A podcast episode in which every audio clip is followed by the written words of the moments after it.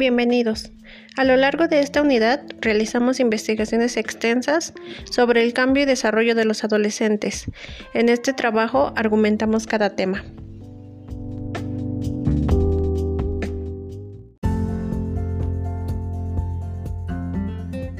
Ahora vamos a hablar sobre los factores personales y socioemocionales en la adolescencia. Y bueno, los factores personales son aquellos factores de índole personal cuyas interrelaciones se pueden producir en función de variables objetivas, sociales e institucionales. Son las actitudes que derivan de los sentimientos y percepciones que son de índole racional y otras emocionales. Ahora bien, los factores socioemocionales son esas conductas aprendidas que llevamos a cabo cuando nos relacionamos con personas de nuestro entorno, por medio de expresión de nuestros sentimientos, actitudes, derechos y opiniones. Ejemplos de estas son la empatía, el autoconocimiento y el autocontrol.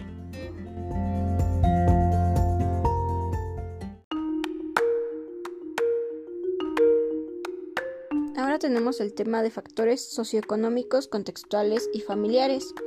Este tema se divide en tres ramas y una de ellas es el proceso de desarrollo del adolescente, en donde se dice que es un conjunto de acciones dirigidas al desarrollo en los aspectos físicos, morales y mentales, así como demás dimensiones con el fin de lograr su incorporación plena a la sociedad y su realización individual. Después tenemos otra rama que son las teorías sobre el desarrollo en el adolescente.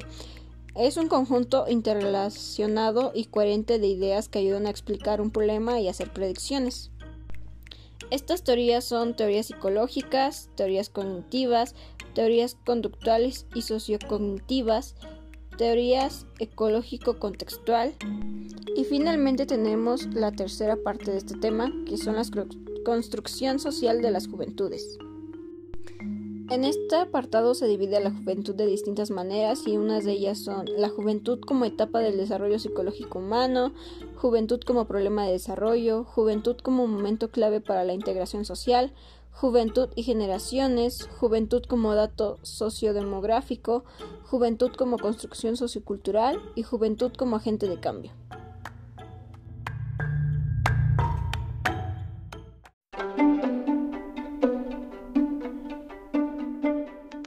Culturales e identidad.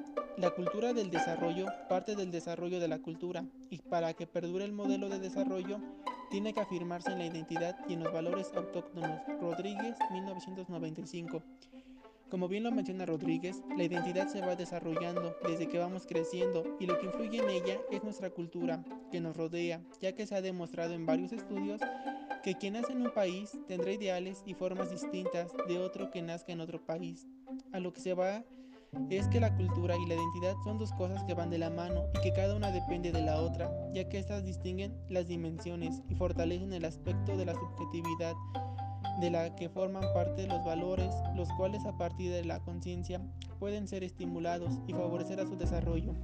Pero la cultura y la identidad están expuestas a elementos nuevos que suman al entramado que se ha ido cimentando a lo largo del tiempo para mezclarse y dar lugar a nuevas cualidades sin perder lo que ya se había aprendido.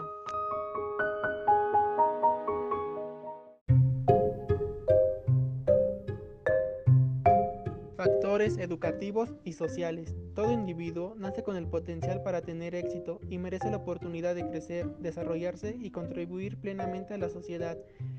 Arias 2011.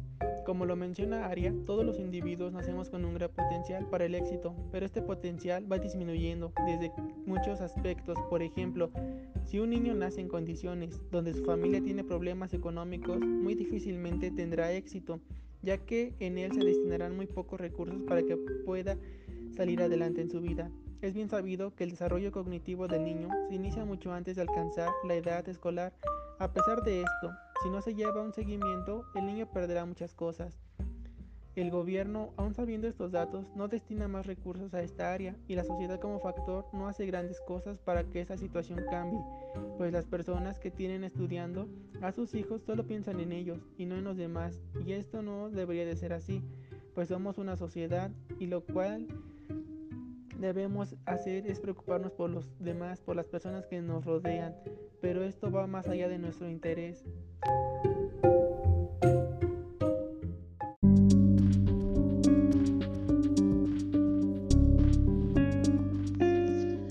Desafíos docentes para el trabajo con adolescentes en el siglo XXI. Los adolescentes de hoy viven en una situación económica, social y cultural muy distinta a la de sus padres y es seguro que se tendrá un fuerte impacto en el futuro de ellos. Como docentes enfrentamos varios desafíos al trabajar con ellos, como el de la familia, respecto a que el análisis de las tendencias en la cultura familiar se constata a la transformación de culturas y los valores familiares en nuevos valores en los cuales destacan la tolerancia, la igualdad entre los sexos, la privacidad y el respeto hacia las diferentes opiniones personales o de comunicación. En conjunto, podríamos afirmar que cada vez que las familias actuales mantienen una relación más democrática entre sus miembros.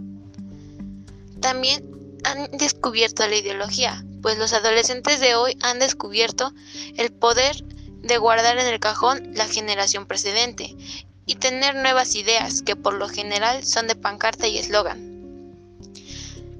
A la hora de trabajar, la probabilidad media de que un adolescente pueda estar en el mercado de trabajo es del 20% y quienes están, solo un 62% tiene trabajo, el resto se encuentra en paro. Estos porcentajes están estrictamente relacionados con la edad, ya que a mayor edad, mayor probabilidad de estar activo y entre quienes más la mayor probabilidad de esta es estar ocupado. También los adolescentes corren varios riesgos como los trastornos alimenticios, el intento de suicidio, el autolesiones y bullying. También enfrentan demasiados problemas como problemas escolares, en las relaciones familiares, trastornos, acoso por Internet, consumo de sustancias tóxicas, embarazos no deseados, depresión, abuso sexual y accidentes de tráfico.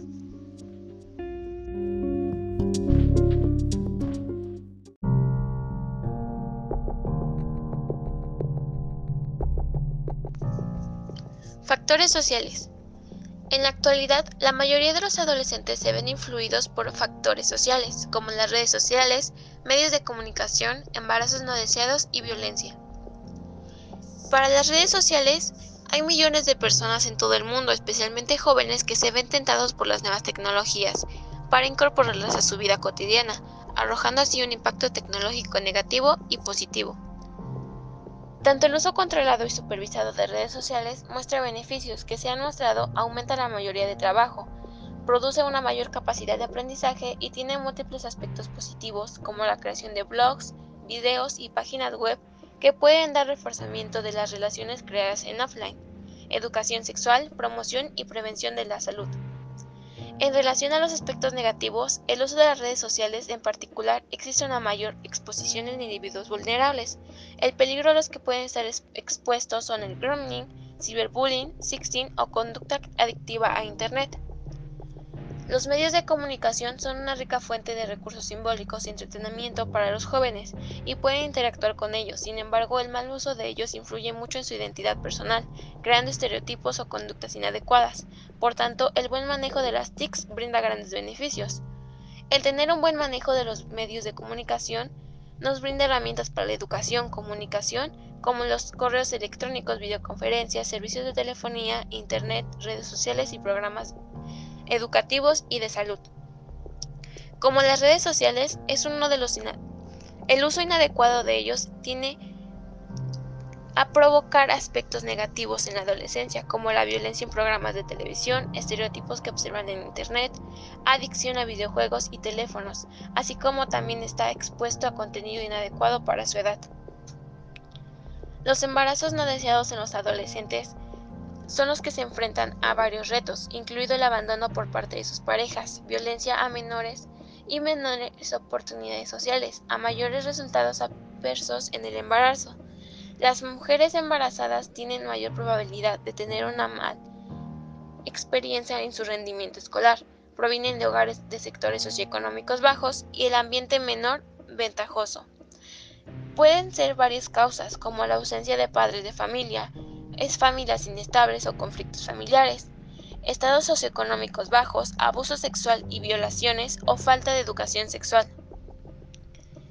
La mayoría de la violencia entre los jóvenes se ha convertido en un problema de salud pública durante décadas, cuando estos jóvenes son más víctimas que generadores de ellas. pero este tipo de violencia juvenil suele ser de carácter espectacular, sin motivos claros e influyen mucho en aspectos como familiares y sociales. La violencia en los adolescentes influye de manera escolar que se ha relacionado con los sentimientos de soledad y tristeza, baja autoestima y elevado ánimo depresivo.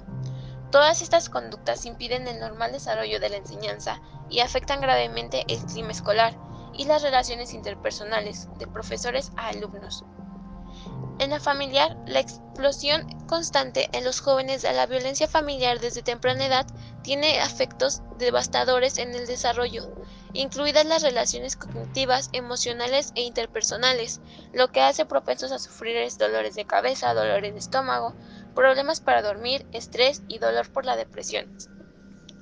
Enfermedades mentales, mala educación, rendimiento, problemas de conducta y adicción, Además de las consecuencias directas de muchos estudios, también se han encontrado que los niños repiten el comportamiento violento que experimentan en sus hogares.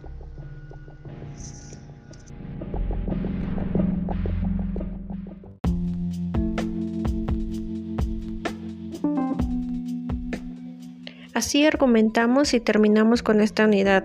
Muchas gracias.